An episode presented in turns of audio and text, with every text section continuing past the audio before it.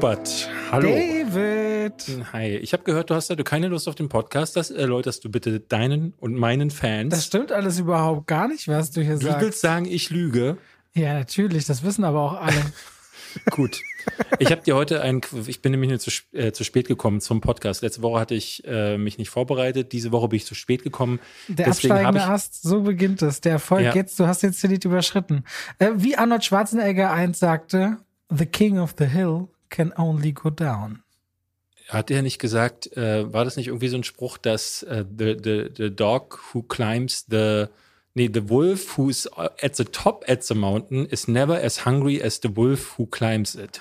Ich glaube, das ist ein Spruch aus Pumping Iron. Ja, aber das mit The King of the Hill can only go down, sagt ja auch ein Pumping Iron. Ja, ja, Ja. also die, ist, die sagen Falls- so geile Scheiße in Falls ihr Pumping hab Iron noch nie gesehen habt, Leute, das Bodybuilder-Doku rund um Arnold Schwarzenegger und in Bodybuilder-Kreisen Kultstatus. Gibt's auch. Wobei ich gehört habe, dass die wohl ganz viel davon, Arnold Schwarzenegger hat das Jahre später selber mal gesagt, dass vieles davon, wie zum Beispiel der berühmte Spro äh, äh, Satz, wo er sagt, dass äh, äh, der diesen Pump zu haben nach dem Bodybuilding, das sei wie coming. It is like having sex with a woman. It is like coming to have the pump, to feel the pump. It is like coming. aber das sagt er doch in der Doku. Genau, das sagt er in der Doku. Und er meinte hinterher, dass das alles fake gewesen wäre, weil dass sie so, also auch seine überhebliche Art und Weise sei wohl äh, ein bisschen überspitzt gewesen, um die Doku interessanter zu machen. Und ich glaube, er erzählt Scheiße. Das merkt man dem schon an. Der ist schon auch ein arroganter Vogel gewesen, aber ich glaube, wenn er an der Spitze ist, kann man das auch vielleicht ein bisschen sein. So wie du. Ich, ich frage mich manchmal, was so sein Schwie was er, wenn er mit seinem Schwiegersohn jetzt am Tisch sitzt, was die da so bereden. Also Chris Pratt. So, Ach so, ja. wie das da Chris so. Pratt, übrigens haben wir heute, wir dürfen noch nicht erzählen über den Film. Wir haben heute Thor Love and Thunder gesehen vor diesem Podcast. Nächste Woche hört ihr dann davon. Ah nee, nächste Woche hört ihr das ja gar nicht. Ja, David stellt gerade jetzt fest, liebe Leute. Nächste Woche machen wir eine Pause, weil ich im Urlaub bin.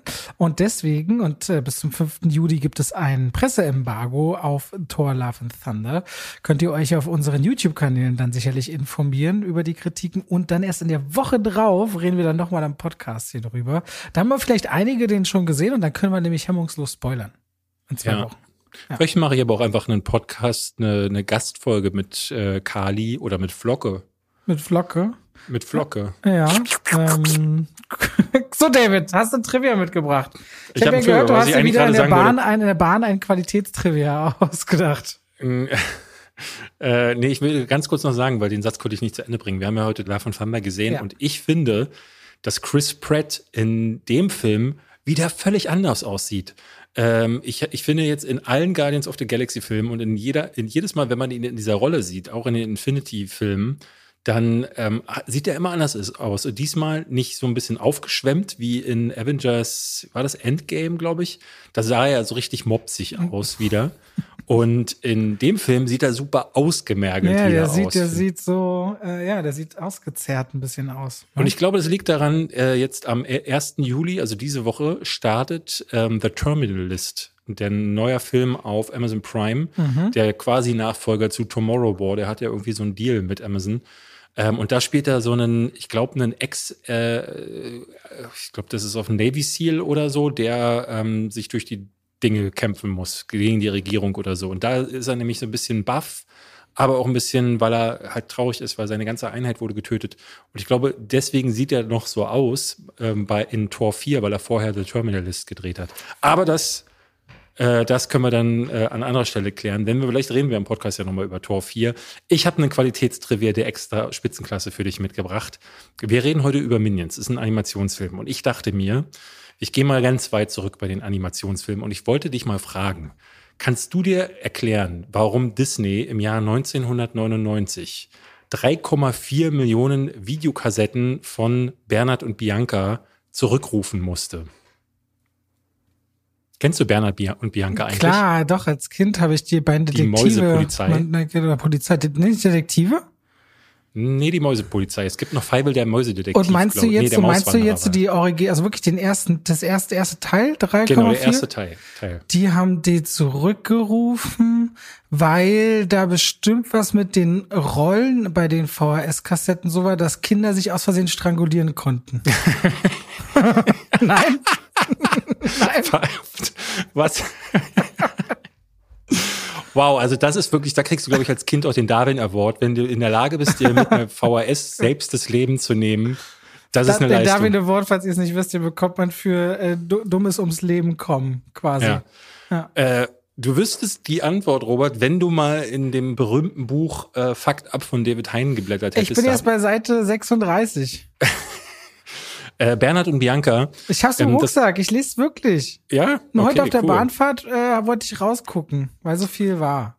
Pass auf, ich, äh, äh, ich erkläre es dir. Bei Bernhard und Bianca hat in den, wann ist der, glaube ich, ich glaube, der kam in den 80ern, hat einer der Zeichner in einer Szene, da fliegen die beiden in, ein, in ihrem kleinen Flugzeug oder in so einer kleinen Sardinendose, ich weiß gar nicht mehr, was es war, an einem Häuserblock vorbei. Das ist so ein großes so ein großer Wolkenkratzer und du siehst da lauter Fenster.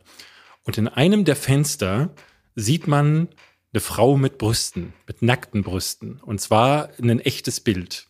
Da hat irgendeiner der Zeichner damals in der Phase, in dieser Ära, als äh, das im Kino nicht zu erkennen war, weil es wirklich so, dass die fliegen daran vorbei und du erkennst es nicht. Aber auf VHS war ja dann die Zeit, wo man diese Filme plötzlich pausieren konnte.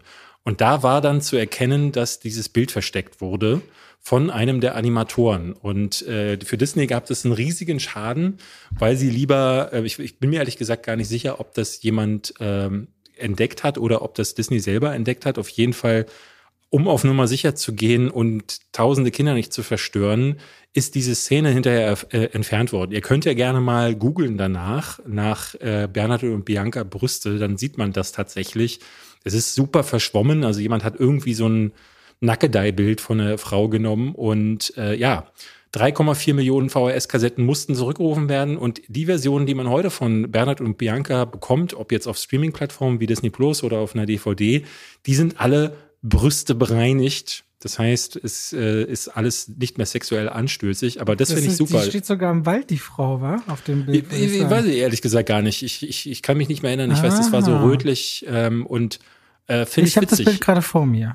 Ja, finde ich witzig. Es gibt ja einige ähm, angebliche, anstößige, äh, äh, versteckte Sachen. Also zum Beispiel in Der König der Löwen soll sich ja angeblich das Wort Sex aus dem aufgewirbelten Staub einmal ergeben. Das habe ich auch mal in einem Movie Trivia verarbeitet. Ähm, das ist aber nicht ganz so klar wie das hier. Also hier muss man sagen, da gibt es wirklich gar keine ähm, gar keine, äh, gar, äh, da kann, kommt man nicht dran vorbei, das als Also hier im aufgewirbelten Staub, ich sehe gerade bei Lion King Sex Dust gegoogelt. Aha. Da sieht wirklich so aus, als würde da Sex in der Luft genau. stehen. Google Wenn das mal, keine Fakes sind. Äh, Google mal Ariel, die Meerjungfrau, po, äh, äh, Cover äh, und Penis. Was ist nochmal Ariel äh, im Original? Die hast du Ariel. nicht Ariel, nee, Marmel, also Little Mermaid. Mermaid. Little Mermaid. Mermaid. Little Mermaid und dann äh, Penis. Äh, da müsstest du eigentlich finden, es gibt in, ähm, auf der, ich glaube, auf der VHS-Kassette konnte man in dem Schloss des, äh, des Königs war, waren ja. die Türme und einer dieser Türme sieht aus wie ein Penis. Ich hab's auch vor mir. Ja, Tja, apropos Penis, hast du eigentlich Hero Gasm gesehen? Ja. Okay. Aber die, danke für dieses The Trivia. Folge. Disney und äh, die verborgene Nacktheit. Und damit herzlich willkommen zu zwei. Wie Pech. Und Schwaffel.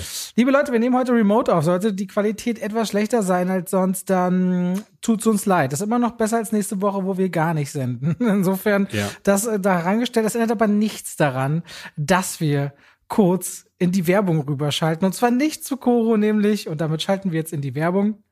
Und damit geht's wieder raus aus der Werbung zurück zu David. Was haben wir denn so gesehen, wo wir heute drüber reden möchten? Nichts. Okay. Ich es hat mir äh, eine Freude gemacht. Ich wünsche dir einen schönen ja. Sommer.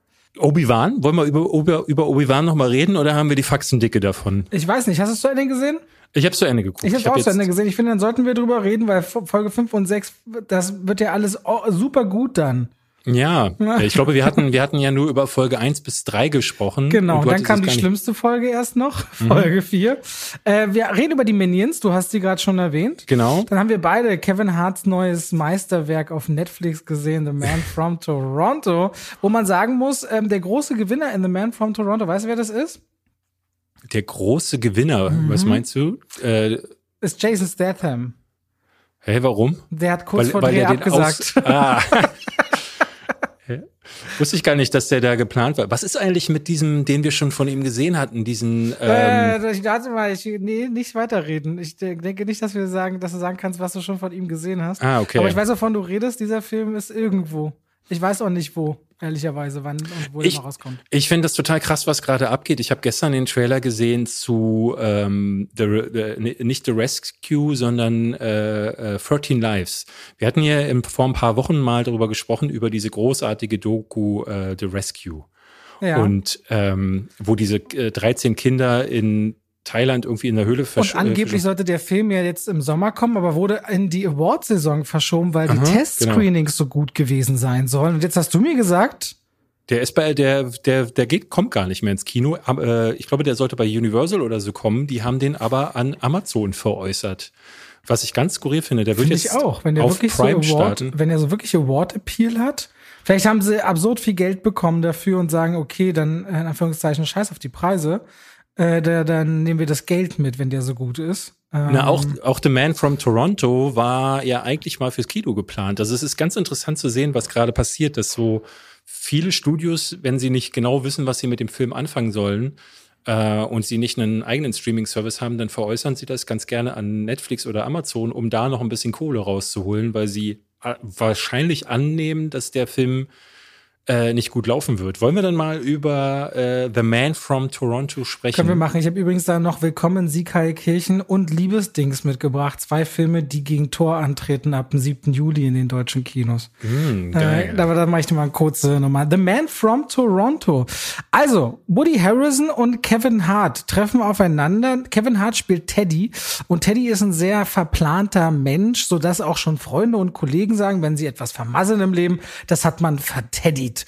Und Teddy will unbedingt seine Freundin glücklich machen, nicht schon wieder ihren Geburtstag versauen und denkt sich deswegen eine schöne, romantische kleine Reise in der Hütte aus. Nur, so wie Teddy eben ist, ist auch mal der Toner in seinem Drucker kaputt, sodass bei der Reisebestätigung nicht so richtig die Adresse, die Hausnummer erkennbar ist. Und deswegen landet Teddy in einer falschen Hütte in dem Keller, wo gerade jemand gefoltert wird. Und er wird dort für den sagenumwobenen The Man from Toronto gehalten. Eine Art Serienkiller, der aus jedem noch so die kleinste und geheimnisvollste geheimnisvollste Information herauspressen kann. Das ist die Verwechslungsgeschichte, in der Teddy irgendwann zwischen Behörden und der Unterwelt landet und mittendrin dann den richtigen Man from Toronto trifft. Und damit hat man Woody Harrison und ihm ein super ungleiches Duo, das zusammen ein Abenteuer irgendwie überleben muss. So, das ist die Handlung. Könnt ihr auf Netflix schauen.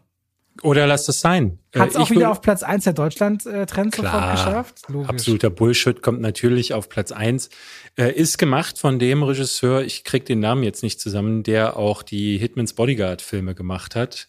Ja, und, das und ist Patrick Hughes, der hat auch Expendables 3 gemacht, den schlechtesten der Expendables-Filme. Ja, ja, da bin ich ja anderer Meinung. Ich finde ja den dritten am besten. Ich fand den sogar noch mal schlechter als Hitman's Bodyguard. Also die Filme sind ja nun auch schon nicht besonders geil, aber hier stimmt für mich so gut wie fast gar nichts. Ich muss sagen, Kevin Hart macht seine Sache irgendwie ganz gut. Kevin Hart hat einfach ein super Comedic Timing. Deswegen gibt es so ein, zwei Szenen, äh, vor allen Dingen die eine Szene, wo er zum ersten Mal so auch zum Folterspezialisten werden soll und dann die Leute äh, später ankotzt. Da gibt es so ein, zwei Momente, wo ich ein bisschen schmunzeln musste. Ansonsten ist das hier wirklich das übliche Prozedere. Also eigentlich wirkt es A wie Hitmans Bodyguard auf so ein bisschen abgewandelt. Also wieder ein ungleiches Team. Einer ist wieder ein Profikiller, in diesem Fall äh, Woody Harrelson. Und wie die auch schon zusammenkommen mit dieser, der Drucker hat die Hälfte der Adresse nicht ausgeworfen. Dann kommt Kevin Hart zu dieser falschen Adresse. Dann geht das ganz schnell, wie der in so einem, in diesem Folterkeller quasi die Situation erkennt und ähm, dann zum Man from Toronto äh, äh, verklärt wird aufgrund eines Fotos, was, was einer der Bösewichte vor Ort schießt, was er dann offenbar all, an alle anderen Bösewichte äh, ähm, geschickt hat per WhatsApp, weil jeder Bösewicht, der in diesem Film weiter vorkommt, dieses Foto rauskramt.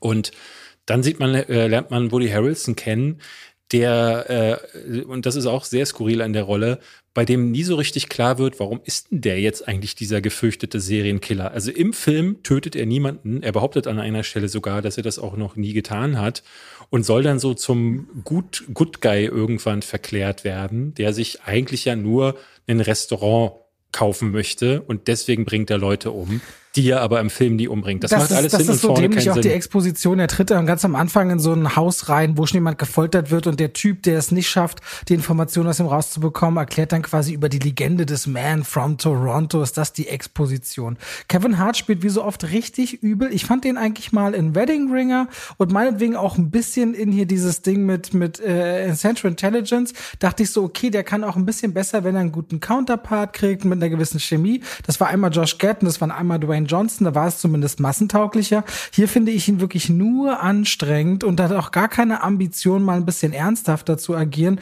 Und das ist halt genau diese Masche, wo du sagen kannst, entweder du magst ihn dafür, aber mehr scheint er da nicht zu bieten. Da gucke ich ihn viel lieber bei Stand-Up, wo er derber ist und das Ganze auch R-rated ist. Aber auf so einer FSK 12 Schiene finde ich das, weil es wird auch super viel über Brutalität geredet in The Man from Toronto. Gezeigt wird davon ehrlich gesagt nichts. Es wird nicht mal irgendwie clever umschnitten, dass man wenigstens mit Soundeffekten und irgendwelchen Messern, die irgendwo einbringen, zumindest nicht im Kopf ausmalen könnte, dass hier was wirklich ekliges passiert. Ich finde, der Film hat übel angezogene Zügel, ist total absehbar. Ich habe dem ja nur drei von zehn möglichen Punkten gegeben, weil es auch wieder so ein Film ist, der die Leute dazu verleitet oder beziehungsweise ihnen beibringt, zu Hause auf Netflix, dass Filme Second-Screen-Erlebnisse sind. Bei The Man from Toronto verpasst du nichts, wenn du 15 Minuten nicht hinguckst oder parallel mhm. noch dein Essen online bestellst oder was auch immer du gerne machen willst. Und wenn die Leute zu Hause das Gefühl haben, ja, Filme sind heutzutage bloß noch so und behalten damit bei so einer Nummer auch noch recht, dann ärgert mich das ehrlicherweise total, weil das einfach wieder so ein Film, so ein Unfilm ist, der ein, der, der breiten Masse so, so, so verkauft, äh, als wären Filme heutzutage völliger Schwachsinn und man könnte keine guten Geschichten mehr erzählen. Also das ist so eine richtige 0815-Komödie, wo man sich nicht wundern muss, dass Sony den verkauft hat. Man muss auch mal äh, sagen, der sieht auch von den Effekten nicht gut aus. Und der schrecklich. und der hat, der hat 75 Millionen Dollar gekostet. 75, so viel wie die Minions 2. Muss man mal zum Vergleich, wo wir gleich drüber reden. 75 es, es, es wirkt so ein bisschen so, als würden die äh, das Geld wieder einmal für die beiden Hauptdarsteller ausgeben. Aber Woody Harrison ist doch nicht so teuer.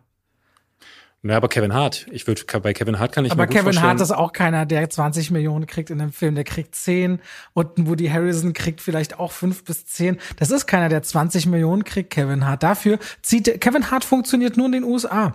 Kevin Hart ja. funkt, Dwayne Johnson ist ein internationaler Star. Und Kevin Hart ist in Deutschland auch keine große Nummer. Fast, also der alleine hat keine Zugkraft. In all seinen Filmen sind es oft die anderen, die wirklich ziehen. Und wenn er alleine ist, wie dieser Highschool-Film zuletzt, da geht der sang- und klanglos unter. Bei, bei diesen Miami irgendwas Film ist es vor allem Ice Cube, den die Leute cool finden. Dann hast du Dwayne Johnson, den die Leute cool finden. In Jumanji ist es genauso. Da kommt dann noch ein Jack Black dazu. Das sind halt internationale Stars. Aber Kevin Hart ist in erster Linie ein nordamerikanisches Phänomen, glaube ich. Ja, das also ich weiß ehrlich gesagt auch nicht genau, wo das Geld hin ist. Es gibt am ganz am Anfang ähm, die ganze Action-Sequenz, äh, da geht's um, da sind sie beide an Bord eines Fliegers.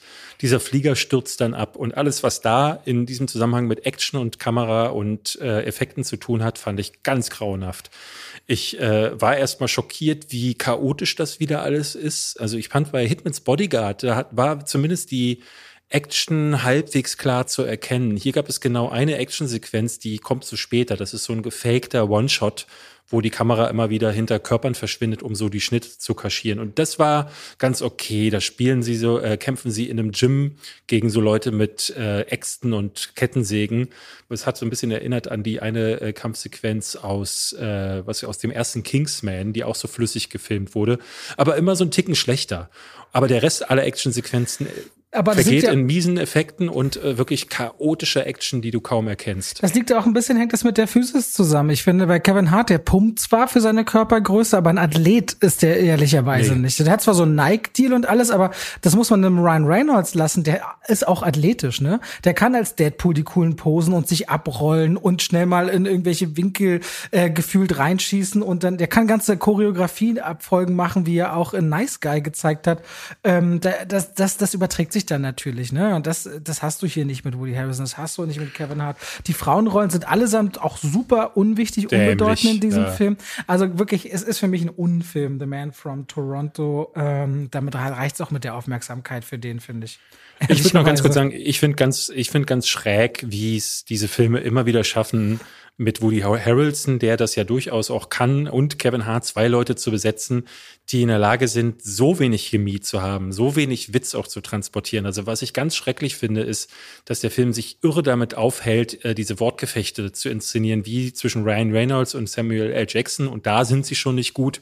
Aber hier klappt das gar nicht gar nicht. Und Kevin Hart äh, versucht sich, müht sich einen ab, der prallt an der Wand Woody Harrelson ab.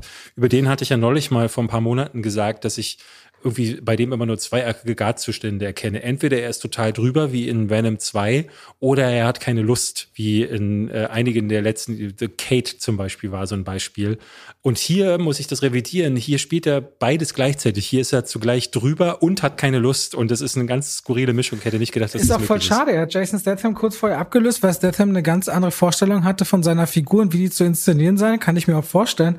Ich mag ja grundsätzlich Woody Harrison. Ne? Ich bin groß geworden mit äh, ähm, mein erster Film mit ihm war Weiße Jungs bringt's nicht, also White Man Cannot Jump. Ich habe es geliebt. Dann war es ähm, Larry Flint, Die nackte Wahrheit, über den Hustler Magazine Begründer. Habe ich auch geliebt. Natural Born Killers. Dann konnte ich in der Panem-Reihe ihm auch was abgewinnen, genauso wie in Zombieland. Und ich mag den eigentlich gerne, aber in den letzten Jahren reicht er mich leider gar nicht mehr. Nee. Ähm, aber okay, The Man from Toronto könnt ihr auf Netflix schauen, wenn ihr wollt. Ähm, hier habt ihr gehört, was wir davon halten. Dann. Wollen wir über Obi-Wan? Das können wir gerne machen. was eine Kackscheiße. Ich, hast du meine, du guckst ja mal Kritiken. Hast du meine Kritik geguckt? Ja, äh, ich war. Du hast aber nicht, du hast nicht 15 Minuten geguckt, oder?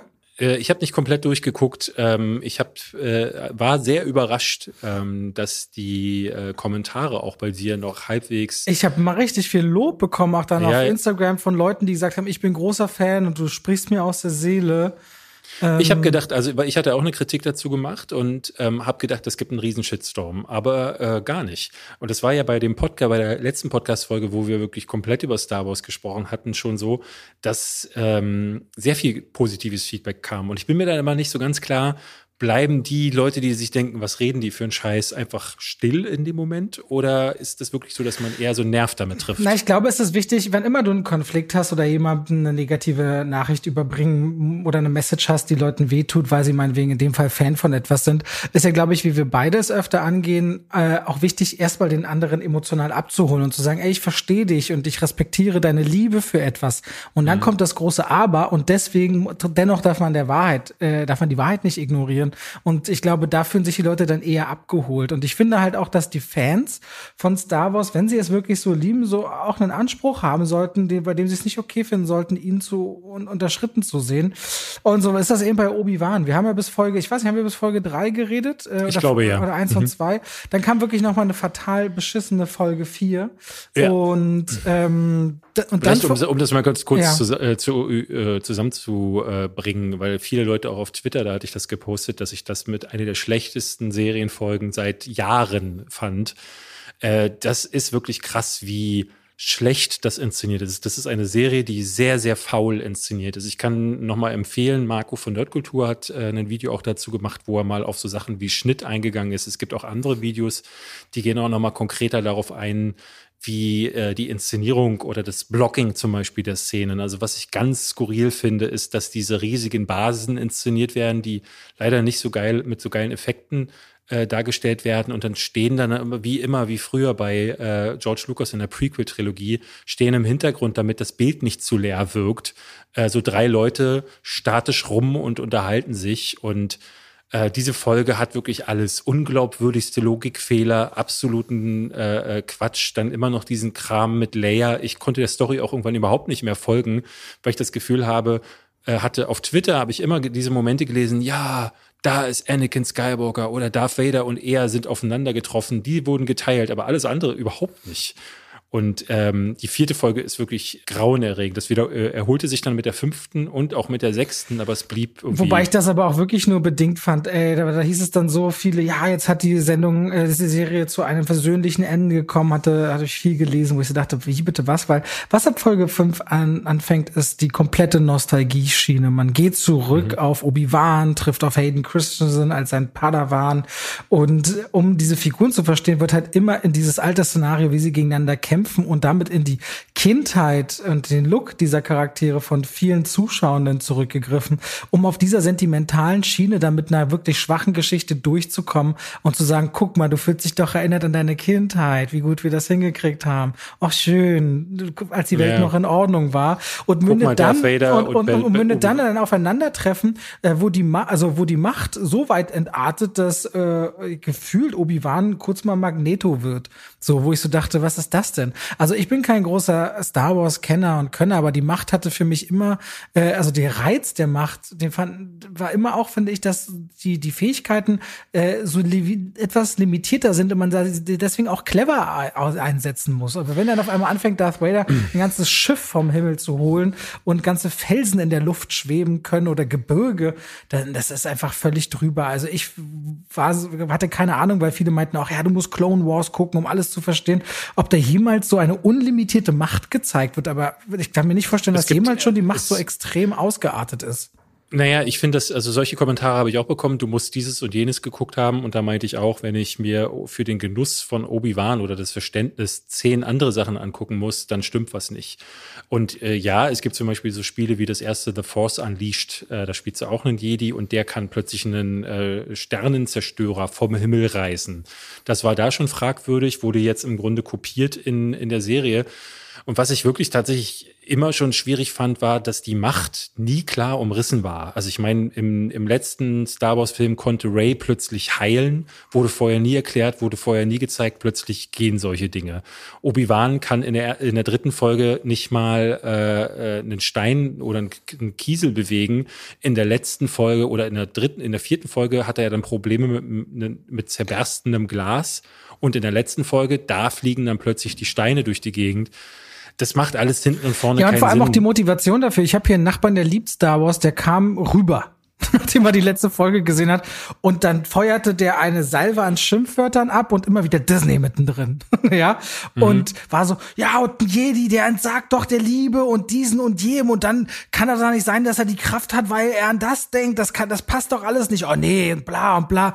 Dann meinte ich zu ihm, und hast du dein Abo gekündigt? Er so, nee, ich gucke ja noch andere Sachen. Naja, dann wird's Disney nicht wirklich jucken. Solange du dein Abo behältst, reicht es für die. Und ich meinte in meiner Review auch, wenn sie in Anführungszeichen Content machen. Das ist Content. Das mhm. ist keine gute Serie. Das sind keine guten Filme. Das ist einfach Content.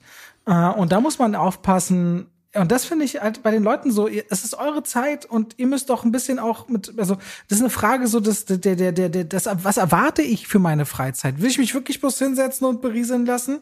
Oder will ich nicht auch ein bisschen was Geiles erleben und Qualität? Und vor allem, das Traurige ist, Obi-Wan kam raus und parallel immer wieder dann freitags, zwei Tage später, die neue Folge von The Boys zu haben. Ja. Das fühlte sich wie ein gigantischer ja, Qualitätsgap ja, ja. an einfach. Ja. Das finde ich auch. Also ich finde, The Boys hat einfach einen irren Drive, ähm, weil äh, du da nie das Gefühl hast, dass es irgendwie Leerlauf gibt. Also und äh, ne, das, bei The Boys muss man klar sagen, es gibt Action, es gibt äh, Sex, es gibt sehr krasse Gewalt. Aber was das Großartige an The Boys ist, ist, dass die Charaktermomente, die funktionieren. Jeder der Charaktere, die auftreten jetzt mal so mit so ein, zwei Abzügen, die mich so ein bisschen nerven, ist für sich genommen so spannend und so gut erzählt und so gut geschrieben, dass es auch okay ist, wenn da zwei Figuren voneinander stehen. Bei Obi-Wan hatte ich das Gefühl, die ganze Zeit, vor allen Dingen in der letzten Folge, wo ja dann auch wieder klar wurde, wie es schon jetzt bei der letzten, bei der neuen Trilogie der Fall war, wo du auch das Gefühl bekamst, okay, die hatten nie einen Plan. Bei der sechsten Folge dachte ich wirklich, das ist jetzt ernsthaft diese Geschichte, ne? wenn man Obi-Wan zurückbringt, weil man sagt, so man möchte unbedingt noch eine, eine, einen kurzen Ausschnitt seiner äh, Geschichte erzählen. Das war jetzt die Geschichte. Die Geschichte war, dass Obi-Wan am Anfang keinen Bock hat, äh, Leia zu retten. Dann äh, muss er sie zweimal aus einer prekären Lage retten. Dann wird sie in den letzten Folgen praktisch vergessen. Und dann stehen kurz Darth Vader und er sich gegenüber, um dann nochmal dasselbe Duell zu haben, was diesmal schlechter gefilmt wurde weil hier alles ein Schritt schlechter ist als in den ohnehin schon nicht mal guten Prequels, weil Deborah Shaw echt keine gute Regisseurin ist.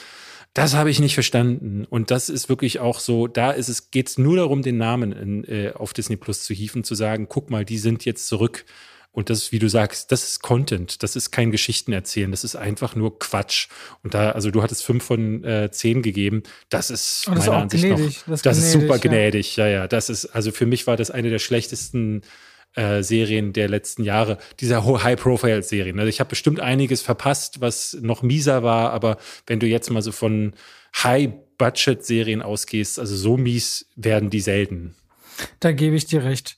Liebe Leute, wir reden gleich über die Wiederkehr der. Ist das für dich okay, dass wir damit abschließen? Entschuldige, ich bin jetzt hier. Ja, ja, nö, es gibt, äh, ähm, genau. Äh, ihr könnt übrigens die ganzen sechs Episoden der Miniserie auf Disney Plus von Obi-Wan schauen inzwischen, wenn ihr wollt. Sie ist eben äh, vielleicht abgeschlossen, vielleicht gibt's noch mehr. Wir reden gleich über die Wiederkehr von äh, kleinen gelben Milliardenmachern. Aber vorher gehen wir noch mal ganz kurz in die Werbung, weil keine Folge zwei Pech und Schwafel ohne die Koro-Drogerie. Liebe Leute, ich habe gerade vor dieser Folge wieder eine Bestellung getätigt bei der Koro Drogerie, weil bisher habe ich das Hundefutter noch gar nicht ausprobiert, zum Beispiel von dem David immer redet, von dem Trockenfutter, habe ich mir jetzt den 15 Kilo Sack der Premium-Variante bestellt. Bin gespannt, wie der ist, aber generell, wenn ihr Großpackungen von Dingen braucht, zum Beispiel auch die Bio-Kichererbsen. Ich mache zu Hause immer Humus mit der weißen, flüssigen Biotahin, mit den Kichererbsen und äh, das sind ja die wichtigsten Zutaten. Da kommt noch Olivenöl von der Koro Drogerie rein und noch viele andere Dinge und der schmeckt einfach richtig gut, der selbstgemachte Humus. Und da habe ich jetzt nämlich auch so Cracker mit Olivengeschmack entdeckt. In 500 Gramm Packung zum Durchziehen durch den Hummus und dann essen. Echt? Sehr, sehr geil. Das klingt aber geil. Ja, und wir hatten die auch beim, wenn wir draußen, wir haben am Abend letztens mit Nachbarn gesessen, ein bisschen Wein getrunken, so zwischendurch, so wie Crossinis sind auch diese Olivencracker total geil zum so Geschmack neutralisieren und was zum Snacken zu haben. Fand ich auch richtig gut, so meine kleinen neuen Entdeckungen. Und wenn ihr sagt, oh, Koro Drogerie, da gibt's hunderte Artikel, das reicht von Kaffee über verschiedenste Nüsse, Trockenfrüchte, Reis, Grundnahrungsmittel, Lebensmittel, Öle und so weiter und so fort, dann geht gerne mal drauf. Top-Produkte zu Top-Preisen. Und wenn ihr dann bei der Bestellung auch noch weitere 5% sparen wollt, könnt ihr gerne im Code bei der Bestellung in dem Fenster Schwafel, 5 Schwafel als Wort und 5 als Zahl eingeben. Und dann spart ihr nochmal 5% zu dem eh schon sehr, sehr fairen Preis. Und damit sind wir fertig mit dieser Werbung auch und kommt zurück zu den Minions. Da fällt mir aber gerade noch ein, David, ich bin morgen bei Billie Eilish auf dem Konzert, beziehungsweise wenn Bist die Folge wirklich? rauskommt, am gleichen Tag. Ja. Die ähm, meine Stieftochter ähm, wollte unbedingt zu Billie Eilish äh, äh, zu dem Konzert, aber haben, die haben keine Karten mehr wohl bekommen. Weil die waren bei, nach sieben Minuten ausverkauft ja, ja. vor Monaten. Und bei eBay kosten die 500 Euro. Wir haben extra geguckt äh, und die ist riesen Billie Eilish Fan und jetzt ah. ist sie bestimmt neidisch, wenn ich ihr das sage. Ja, wir haben sogar Logenplätze mit Essen und allem. Hä? Habt ihr die gekauft oder habt ihr die bekommen? Äh, ge nicht vom Veranstalter gekommen. Wir kennen jemanden, die quasi eine Loge haben. Mein Bruder hatte das auch mal äh, im Zuge seiner Firma vor langer Zeit. Man kann sich ja in der Mercedes-Benz Arena eine Loge als Firma quasi kaufen. Mhm. Und ähm, da hat man dann für so und so viele Karten für bestimmte Dinge und so weiter und so fort. Und da kann man eben mal Gäste empfangen. Und wir haben das große Glück, dort morgen sein zu dürfen über einen solchen Weg tatsächlich. Und das wird schon richtig geil. Bin ich gespannt, wie es wird. Kannst auf meiner Insta-Story gucken, äh, wie gut die Aussicht ist. Kannst ich, du dann, äh, ich, kannst, ich schicke ihr das. Ich sag, sie soll sich das angucken. Ah, das tut mir wirklich leid für sie, aber gerade bei so Namen wie Billie Eilish oder Harry Styles musst du ja in Sekunden da sein. Ich war gestern auch noch, noch mal Elvis gucken und da war eine äh, 500 Meter mindestens lange Schlange für Boys, die in der Verti Music Hall gespielt haben, also äh, K-Pop, Korean Pop.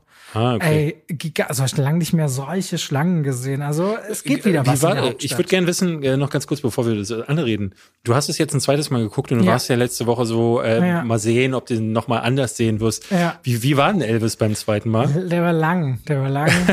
ähm, ich, die Momente, Na, noch mal zwei Stunden und wie lange? Zweieinhalb, zweieinhalb, Stunden. Und der ist nicht besser geworden dadurch. Der ist auch nicht schlechter geworden, aber ich glaube jetzt ähm, würde ich mal wieder gerne also irgendwie habe ich danach Lust gehabt, das Star is Born zu sehen, weiß nicht warum. Ist einfach so. Hat er eigentlich jemals äh, in dem Remake mitgespielt?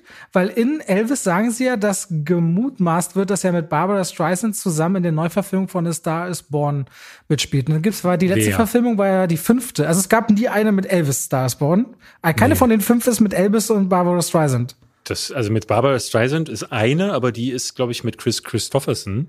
Ja. Ähm, und mit Elvis wüsste ich nicht, dass überhaupt eine da drin äh, mit, mit dem war. Okay, das kann ich ja parallel nochmal. Weil der hat ja nur in so Blödsinn mitgespielt, in so äh, Elvis auf Hawaii und so Kram, wo äh, so ganz banalste Liebesgeschichten, wo er dann einen seiner Songs gesungen hat und dann war der Film wieder aus. Also eigentlich nur Blödsinn. Und ich glaube, in was High-Profile-mäßigen hat er nie mitgespielt. Okay.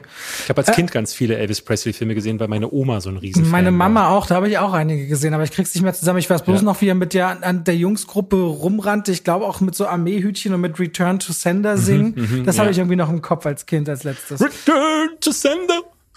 Ich klinge kling ein bisschen wie Elvis. Ja, okay, du klingst genau, hey, hey. Hey. Jedes Mal, hey. wenn du aus dem Gebäude gehst, sage ich, David has left the building. Ja. So, die Minions 2 auf der Suche nach dem Miniboss. The Rise of Gru startet auch ab heute in den deutschen Kinos.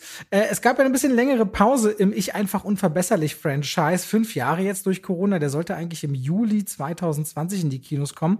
Und alle Filme dieses Franchises haben nicht mal in Anführungszeichen 100 Millionen Dollar gekostet, was selten ist für Animationsfilme, weil die oft viel, viel teurer sind. Und die haben sich auch erstmal, wenn man nur aufs Box Office gucken, krass nach vorne entwickelt. Der erste Minions hat irgendwie 1,3 oder 1,1 Milliarden Dollar eingespielt. Ich einfach unverbesserlich. Drei habe ich hier geliebt, auch über eine Milliarde Dollar. Und ich weiß noch, als 2015 die Minions rauskamen, du konntest an keinem Supermarkt, überall gab's Tic-Tacs in Gelb und Überraschungseier. Auf Bananen waren Minions Gesichter draufgeklebt. Alles war gelb. Das war so eine richtig Minions-Manie in Deutschland mhm. und der Hype war gigantisch. Deswegen habe ich mich gefreut, weil ich fand die damals äh, witzig, unterhaltsam und freute mich jetzt auf ein Wiedersehen mit Bob, Kevin und Stuart. Und es geht um Gru, der gerade mal so um die zwölf Jahre alt ist in der Schule schon weiß, er möchte gern Superschurke werden. Und Dafür wird er ausgelacht in der Schule. Und das findet er gar nicht cool, beschließt aber, er will auch Teil der Vicious Six werden. Ich glaube, im Deutschen sind das die fiesen Sechs gewesen. Und äh, bei einem Vorstellungsgespräch, weil gerade ein Posten frei geworden ist, lachen sie ihn aber auch nur aus. Und deswegen beschließt er etwas zu stehlen und wird dann zum Gejagten dieser Gruppe. Das ist ähm, das Problem. Und äh, dabei versuchen ihm die Minions zu helfen und ihren Miniboss wiederzufinden. Und damit erleben wir das Abenteuer der Minions zu 40 Prozent und die Geschichte von Gru zu 60 Prozent. Das fand ich ganz komisch. Ich habe ja, ja, den Vorgänger nicht gesehen da und dachte so, ist das viel da mehr so? um die Minions, viel ja? mehr, ja, ja. Okay, und weil um ich hatte mich total gewundert. Die erste Stunde gehört ja Gru gefühlt und die Minions stehen so im Hintergrund rum. Nee, das war im ersten Teil viel, viel mehr. Und ich meine, die Minions leben ja auch von ihrem anarchischen Humor und ihren aus sechs Sprachen zusammengewürfelten Stil miteinander zu reden, dass man das wiedererkennt, aber vor allem, dass sie in ihren einzelnen episodenhaften Gags immer voll am Rad drehen. Mhm. Und es finden sich aus meiner Sicht zwei Sachen wieder, die ich sehr gemocht habe. Ich habe, es gibt eine Flugzeugsequenz, die fand ich sehr, sehr witzig äh, in Minions 2. Und es gibt so ein bisschen eine, eine, eine Kampfsport-Lernsequenz. Die, die mochte ich, ich gut, die ja. mochte ich ehrlicherweise auch. Aber dazwischen taucht immer mal wieder dieser Spirit auf, der Minions und dann bremst der Film sich völlig, weil er dann diese Geschichte von Gru und diesem Wille, ein Superschurke werden zu wollen, erzählt. Dabei wissen wir über Gru schon so viel. Wir haben ihn kennengelernt als Schurken. Wir wissen, wie er Familienvater ein Stück weit wurde. Und wenn ich dann schon in die Kindheit gehe, dann muss ich doch nicht das Motiv, was wir die ganze Zeit schon kennen, ich will Schurke werden, erzählen, sondern hätte man doch mal die Verbindung zu den Minions oder wie sie sich genau kennengelernt haben, all das viel mehr in den Fokus rücken können. Stattdessen sind in die Minions eher peinlich. Genau warum erklärt man dann eigentlich doch nicht. Und das, was erzählenswert gewesen wäre, da geht man total schnell drüber und dann gibt man sich einer Geschichte hin, die super uninteressant ist, weil diese Gruppe dieser Schurkenbösewichte, die bringen irgendwie nichts Spannendes mit, außer dass sie einfach nur fies sind. Und deswegen ist dieser Minions-Film für mich der schwächste aller fünf Despicable Me-Franchise-Filme. Ich finde ihn immer noch, ich glaube, okay und Kinder freuen sich, wenn sie die Minions sehen, wie sie da rumspringen, aber die haben ganz schön nachgelassen, was das Storytelling angeht. Ich weiß nicht, weil der Film ist jetzt seit zwei Jahren fertig. Vielleicht hätte man da auch noch mal drüber gehen sollen und mal gucken, hätte man in der Zeit Corona nicht nutzen können, noch mal ein bisschen an dem Skript feilen oder doch noch mal ein bisschen was daran rumwerken sollen. Aber der fühlt sich so ungelenk und so unausbalanciert an, dass ich da schon ein bisschen enttäuscht war. Ich fand ihn okay, ähm, aber ich habe mir viel mehr erhofft, weil ich die Trailer sehr mochte, ehrlicherweise. Ja, nun muss man natürlich sagen, so äh, kleine Kids, und das sind ja die Zielgruppe, denen sind natürlich so Wörter wie äh, unausbalanciert oder unausgegoren eher egal. Aber äh, ich sehe es wie du, die vorherigen Despicable Me-Filme, die habe ich ja auch gesehen, bis auf den, ja, das ist eigentlich ein bisschen blöd, weil ich habe den dritten nicht gesehen und oh, Minions oh, 1, die du, die du super fandest. Das muss ich mal noch nachholen. Aber die ersten beiden Despicable Me-Filme sind fantastisch erzählte Filme. Und ähm, ich hatte so ein bisschen das Gefühl, dass schon mit dem zweiten war es dann schon so ein bisschen auserzählt. Und ich glaube, das ist so ein bisschen das größte Problem, dass so für Erwachsene ist da nicht mehr viel drin. Aber für Kids, und ich hätte ihn gerne mit Kindern gesehen, um mal die Reaktionen zu sehen. Denn immer dann, wenn die Minions zu sehen sind, dann gibt es natürlich Szenen, wo sie wogegen laufen, Szenen, wo sich jemand verkleidet, Szenen, wo jemand was verschluckt oder wieder ausspuckt oder irgendwo gegengeschleudert wird. Und ähm, das hat so seinen Charme. Ich merkte aber auch, dass ich nicht so richtig lachen wollte, so weil, äh, obwohl ich eigentlich so ein, so ein Fan von, ne, äh, du hattest mir jetzt die Tage den Trailer zu Man vs. Bee, der neue Film mit Rowan Atkinson. Ist kein Film, ist eine Serie mit immer nur so Serie, genau. zehn Episoden, zehn Minuten lange Episoden, glaube ich. Ah, okay. Weil ja. dann will ich mal auf jeden Fall reingucken, weil ähm, ich, das ist für mich der Gott der körperlichen Comedy. Und so, so, so, ne, so körperliches ähm, Zeug wie ne, Leute fliegen wogegen oder stolpern, das ist eigentlich schon auch meins, wenn das so richtig gut rübergebracht wird und nicht so wie wenn Melissa McCarthy irgendwo rüber stolpert. Aber hier war es dann auch so, dass ich merkte, habe ich jetzt ein bisschen zu oft gesehen. Von Gru habe ich jetzt schon auch ein paar Mal äh, zu oft was gesehen. Die Geschichte, die da erzählt wird von diesen fiesen Sechs und diesem MacGuffin, der gestohlen wird und der dann wieder irgendwie zurückgeholt werden muss ja, das ist irgendwie zweckmäßig, aber äh, zweckmäßig ist irgendwie das falsche Wort, das du für so einen Film äh, nutzen möchtest, der eigentlich mal durch Magie und so einen gewissen Zauber. Äh, ja, und gerade ist. Illumination ist ja auch für einen, sag ich mal, eher unterhaltsameren Ansatz als jetzt den tief emotionalen bekannt, aber gerade so in Teil drei fand ich einfach unverbesserlich, wenn das Familienthema nach vorne rückt, hatte das immer auch was sehr Herzliches. Und du fandst ja mhm. zuletzt, wenn ich mich richtig erinnere, Sing 2 richtig gut, ne? Genau, Sing 2 hat natürlich nichts davon zu bieten, sondern ist einfach nur peppig und äh, hat ein gutes Tempo. Ähm, aber das reicht mir manchmal auch. Ja, aber ich finde, overall ist das jetzt tatsächlich der, der schwächste Film, aber die Despicable Me-Reihe ist so hochrentabel, also da wird auf jeden Fall mehr kommen. Ja. Ähm, jetzt gibt's auch Luft nach oben, aber mehr Minions, weniger Gru sollte man in einem Film erwarten, der eben Minions heißt.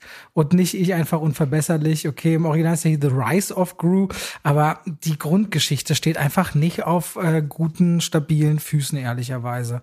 Dennoch denke ich, der wird Millionen Zuschauer machen, weil wenn die Minions wo draufstehen, da gehen die Familien rein. Aber glaubst du, dass äh, glaubst du, dass der ähm, wieder so erfolgreich wird? Weil ich habe die Tatsache äh, tatsächlich die letzten Tage mich ein bisschen damit auseinandergesetzt. Es gab ja jetzt den Flop von Lightyear, falls du das mitbekommen hast. Äh, ja, ja, ja, nicht bloß hier, generell, ja. Generell, genau. Lightyear ist ja fantastisch äh, äh, katastrophal gefloppt, auch in den USA wenn man mal vergleicht. Ich glaube, der hat jetzt gerade so 150 Millionen weltweit eingespielt. Also es ist wirklich ein ganz schönes Desaster. Ähm, und ich hatte gestern ein Video gemacht über ähm, äh, Diversität und das Thema Wokeness, äh, was äh, relativ heiß diskutiert wurde. Unter meinem Netflix-Video kam das auf und äh, da hatte ich jetzt gestern das mal aufgegriffen mit Lightyear und da wird wieder richtig krass diskutiert unter dem Video, weil viele sagen so, ja, das ist alles wegen der Wokeness und wegen diesem einsekündigen Kuss da drin und ich glaube eher, und deshalb habe ich, ich habe ein paar Analysen gelesen aus den USA, dass äh, die Kids ein bisschen auch umerzogen wurden. Disney hatte jetzt ja die letzten Monate, haben sie alle ihre Filme auf Disney Plus verscherbelt quasi. Also Luca lief auf Disney Plus, äh, Soul lief auf Disney Plus, also die ganzen Pixar-Filme. Ähm, und das ist jetzt eigentlich der erste Pixar-Film, der wieder ins Kino gekommen ist. Was ich bei dem übrigens interessant fand, es gab auch keinen Kurzfilm mehr. Das machen die ja, stimmt, gefühlt schon stimmt. gar nicht mehr. Und ich habe jetzt ein paar Analysen gelesen, dass die meinen so, vielleicht hat sich Disney auch ihr eigenes Publikum jetzt so ein bisschen dazu erzogen, zu warten, weil in wenigen Wochen, bei Doctor Strange siehst du es ja zum Beispiel ja, auch voll, voll. ist der Film auf Disney Plus. Warum sollen die Leute für was äh, mit der Familie zahlst du 50 Euro fürs Kino? Aber vielleicht bereut Disney das auch nicht, weil bei Disney hat alles in einer Hand mit Disney Plus, ne? und muss keine, muss kein Share an Kinos abgeben. Und vielleicht sagen sie sich auch bereitwillig, okay, das machen wir. Das können sie halt komplett kontrollieren. Ähm, ja, wobei ich glaube, ich, das ist ja keine geile, äh, Presse, eine geile Presse ist es ja nicht, weil die, was die Leute jetzt mitbekommen, ist Lightyear ist gefloppt. Das ist gerade die, also äh, ähm, Aber die gucken den trotzdem, die gucken dann trotzdem den äh, zu Hause. Aber Lightyear ist ja auch nicht wirklich gut, ne? Darf man nicht vergessen. Ja, gut, aber, aber es ist schon interessant, dass die Leute nicht reingehen. Also ich kann mir schon vorstellen, dass es sicherlich damit zu tun hat, dass viele nicht wussten, was es ist. Also ich glaube, da hätte es fast geholfen, wenn du so einen ätzenden Namen wie A Toy Story Story ja. äh, Doppelpunkt Lightyear gemacht hättest, wie es ja bei Fast and the Furious zum Teil ja. ist. Ähm, aber ich oder glaub, to, to Infinity and Beyond, äh, a Toy Story Story oder ja, sowas, irgendwie sowas, genau. Das hätte, glaube ich, geholfen. Aber ähm, so richtig, äh, äh, bis auf, ich hatte jetzt gelesen, Sonic hat jetzt die 400 Millionen äh, Marke äh, weltweit, glaube ich, äh, gecrashed. Aber Kinderfilme sind im Sing 2 hat auch 400 Millionen weltweit Ja. geschafft.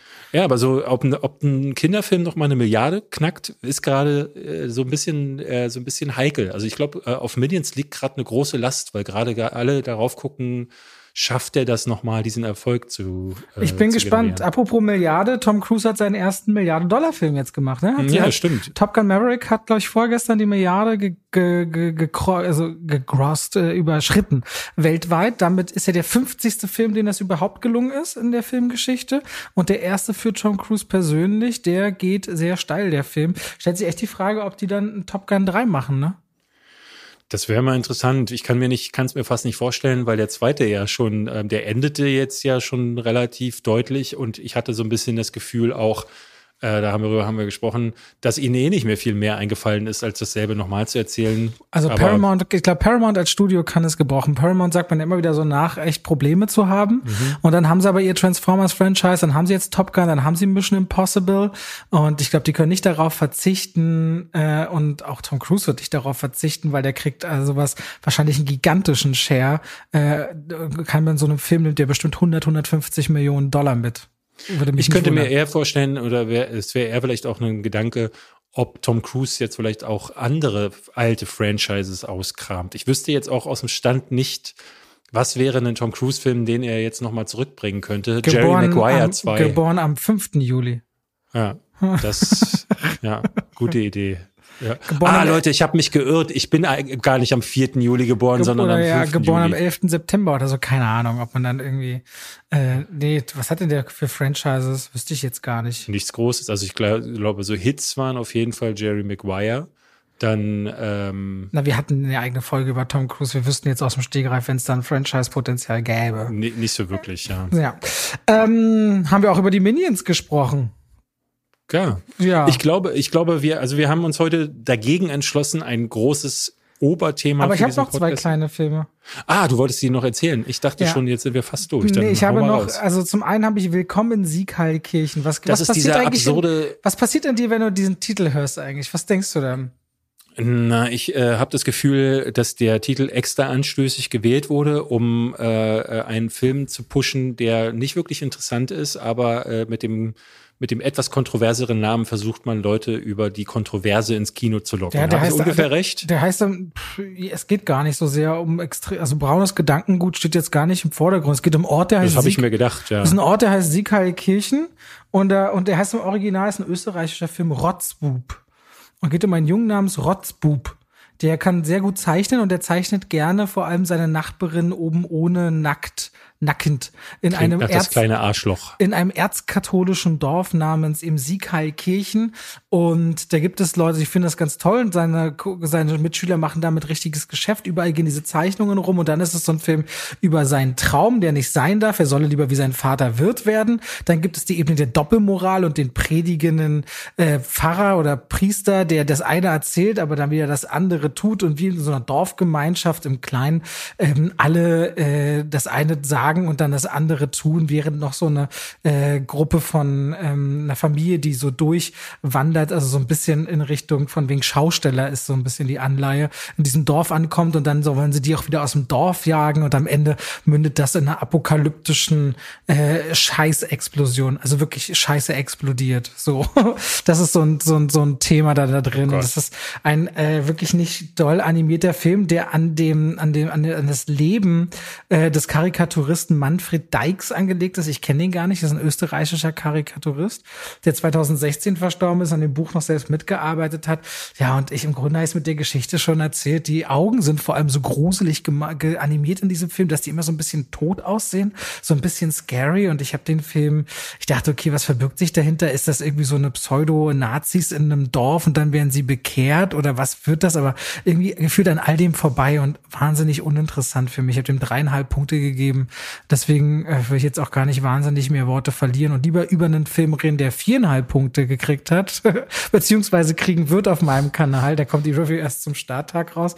Und das ist Liebesdings. Das ist der neue Film mit Elias Mbarek in der Hauptrolle. Eine deutsche Rom-Com ja, Yay, ja endlich mal wieder sowas. Äh, von Annika Decker. Die hat High Society Traum und Traumfrauen gemacht und die Drehbücher geschrieben zu SMS für dich, keine Ohrhasen, zwei Ohrküken und Rubbel die Katz. Ja, SMS für dich fand ich gut, ehrlicherweise. Ähm, aber das liegt auch daran, weil Caroline Herfurth als Regisseurin, finde ich, ganz schön was hermacht. Auch die hat ja den bisher erfolgreichsten deutschen Film des Jahres gemacht mit Wunderschön, der äh, anderthalb Millionen Kinobesucher gemacht hat und damit auf Platz fünf ist, der erfolgreichsten Filme des Jahres bis jetzt. Und ja, Elias Mbarek spielt hier hier einen Filmstar, der im Grunde die Schnauze voll hat, immer nur von Geld verdienen und Erfolg. Seine Jugendfreundin oder seit Kindheitstagen eine Freundin ist seine Managerin, seinen besten Freund hat er immer dabei. Und in einem fiesen Interview, in dem äh, eine, eine Boulevardjournalistin von Alexandra Maria Lara gespielt, ihm die Fragen stellt ähm, über seine Kindheit, seine Jugend und quasi so Dreck herauszieht, äh, quasi äh, eine Bildstory daraus macht. Und dann ist die Presse völlig aufgebracht, der muss vor den Medien fliehen, von der Premiere Premiere weg und landet in einem Off-Theater, wo er an wo er zu viel von aus Versehen, weil er einfach runterkommen will, Wasser trinken will, sich eine Flasche greift, da ist aber ein, ein Pilz-Tee-Gemisch drin und dann ist er völlig äh, in Halluzination, landet er in einer großen Off-Theater-Kunststück angefertigten Vagina, in dem andere Schauspielerinnen, äh, die allesamt aus dieser feministisch zugeordneten Welt kommen, gerade in Tampons verkleidet um ihn rumstehen und dann treffen so zwei Welten aufeinander. Und das ist immer völlig drüber. Das ist ein Film eigentlich über eine Person, die gefallen ist und sich ernsthafte Gedanken über Vergangenheit und Leben macht. Eigentlich will der Film, äh, hätte Potenzial ein Drama zu sein und ich traue Elias Mbarek ehrlich gesagt zu, dass der ernstere Geschichten spielen kann. Es gab dieses österreichische Ehedrama auf Netflix von einem Jahr und auch der Fall, wie hieß denn der, der Fall Fellini? Hieß der Fellini? Con ja, ich, ja, ja. auf nee, äh, ich glaube, ja, irgendwie sowas. Ich, der, ich finde, der hat immer eine hohe Präsenz. Ich habe den in Who Am I auch sehr gemocht. Und ich glaube, der, der kann und der will und man lässt ihn nicht, weil er sich in Komödien gut vermarkten lässt. Und für mich ist Liebesdings ein Film, der dann Konflikte aufbaut, die dann auf einmal weggewischt sind über diese ganzen, die ganzen feministischen Ansatz. Der wird dann immer eher als Vehikel zum Witz äh, genommen. Alles, was so ernste Themen sind, wenn auch Figuren anscheinend homosexuell sind, dann muss das immer alles gleich so extrem overacted werden, so dass man sie nicht ernst nimmt. Also der Film ist äh, sehr plump und irgendwo gibt's dann auch wieder so einen typischen Gag, wo Elias Mbarek kotzt und einer von der, von der Boulevardpresse die Kotze dann heimlich einsammelt, um im Labor zu analysieren, ob da Drogen drin sind, um ihm ein Drogenproblem zu unterstellen. Und denkst du, warum hast du einen deutschen Comedian auf diesen ganz, diesen, diesen so niedrigschwelligen Ansatz über, über Pipi, Kacker und, und, und Kotze-Witze zu machen oder äh, völlig verintellektuellten Humor, den dann auch wieder keiner versteht. Und ich, der, ich frage mich, wo sind denn da mal die richtig guten Komödien, die sowas herzlich Herzliches haben und die auch vor allem das Publikum nicht unterschätzen im Kinosaal. Und Liebesdings ist da für mich sehr vorhersehbar, sehr anstrengend gewesen und 99 Minuten nur, die sich viel länger anfühlen und ich finde es ein Film, der schon im Trailer nicht gut aussieht und auch als Film nicht, nichts auf dem Kasten hat. Warum hast du dir den angetan? Ich verstehe das ja nicht. Also du hast mir schon gesagt, dass du ihn, ihn gucken wirst und ich habe da auch gedacht, why? Naja, na, da, zum einen bin ich im Urlaub, das heißt, Sachen, wenn ich so vorproduziere und äh, der Film kommt am 7. Juli raus, das passt auf der einen Seite. Ja. Da will ich ja auch nie das Auge verlieren, sage ich ja immer für so manche deutsche Produktion. Einige lasse ich auch dann wirklich aus, wo ich sage, oh, der Trailer sieht schon so schlimm aus. Gab letztens erst wieder ein Film und Trailer rauskommen. Ich dachte, nee. Ähm, aber trotzdem versuche ich es dann immer mal wieder, um nicht den Hang zu verlieren. Also ich werd, bin auch gespannt zum Beispiel, wie die Känguru-Verschwörung dann ist. Und ich gucke da immer mal wieder rein. Einfach weil, weil Einfach weil. weil. Und okay. ich muss auch sagen, die Studios, du kennst das ja selber, die fragen ja öfter gerne nach, die Agenturen, hast du den Film schon gesehen, willst du hierzu einen Stream? Das wäre ganz toll und gerade bei deutschen Filmen sind sie dann noch mehr hinterher und sagen, wir würden uns freuen, wenn du da mal ein Auge drauf werfen würdest und dann sagt man ja doch manchmal ja. Also so ist es halt. Ne? Ähm, da, so so komme ich dann dazu. Habe ich dir die beiden Filme noch erklärt? Aus meiner Sicht verpasst du bei beiden nix. Okay, ja, aber du hast sie mir auf jeden Fall schmackhaft gemacht, um beide, beide großflächig zu umgehen.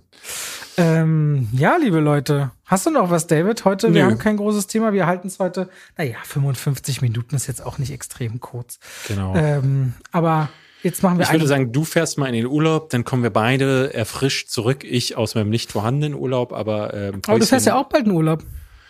Ja, ja, ich bin am äh, äh, Ende Juli bin ich mit den Boys auf Kreta, fahre ich mit Hand of Blood und ein paar anderen Freunden fahren wir zusammen auf in so eine geile Villa mit Pool und da könnte ich eigentlich vom Pool aus mit dir einen Podcast Warum bin ich machen. nicht eingeladen in diese geile Party?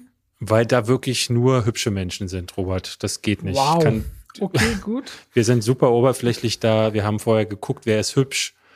Ähm, Und, und de- das, nach der Aussage brauche ich jetzt eh eine Woche Pause von dir. Das Ja. passt schon.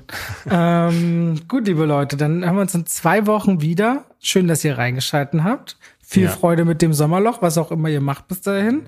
Und dann hören wir uns ganz bald wieder. Macht's gut. bis Tschüss. dann. Tschüss.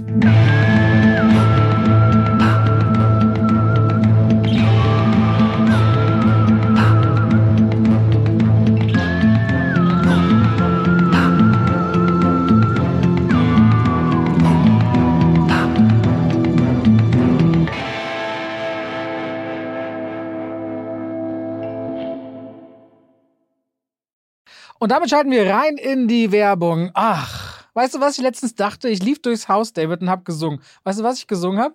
David ist der beste Freund der Welt. Das mache ich morgens, aber dann, wenn langsam Mittagszeit ist und ich was kochen will aus guten Zutaten, die lange haltbar sind, Aha. dann gehe ich durchs Haus und singe Oh coro mio, oh coro mio. Mhm. Und denke immer an die Coro-Drogerie. Ja. Singen die Katzen auch mit? die, manchmal ja, und es kommt drauf an, ob sie Ja. gerade schlafen. Wenn ihr sagt, ihr wollt haltbare Lebensmittel in großen Mengen haben, das können Nüsse sein, das können hauchdünne Apfelchips sein, das kann Reis sein, kann Pasta sein. Ich habe, auch wenn ich Salate mache, immer schön so Zuckermais aus der Dose, ob wieder Erbsen, Kichererbsen, wenn ich Hummus mache, leckere Tahini. David, es gibt so unglaublich viel bei Koro. Ich habe jetzt auch deren Teller bestellt. Die haben schöne Teller und deren Edelstahlpfannen sind richtig gut. Ich habe damit schon zubereitet. Also immer wieder was, was Neues zu entdecken. Die haben Teller und auch Schüsseln. Auf jeden Fall, schaut euch bei der Koro Drogerie gerne mal um. Da werdet ihr fündig. Richtig gute Zutaten zu einem fairen Preis, wo ihr auch immer sehen könnt, wie sich der Preis entwickelt hat über die letzten Jahre. Und wenn ihr sagt, oh, das, was der Robert da sagt, der kocht ja gerne, der wird ja keinen Scheiß erzählen, das probiere ich auch mal aus, dann könnt ihr bei der Bestellung auch noch Schwafel 5 im Bezahlvorgang verwenden. Schwafel als Wort, 5 als Ziffer und spart nochmal 5% auf den eh schon sehr fairen Preis. Danke an die Koro Drogerie. Und damit schalten wir raus aus der Werbung zurück in den Podcast.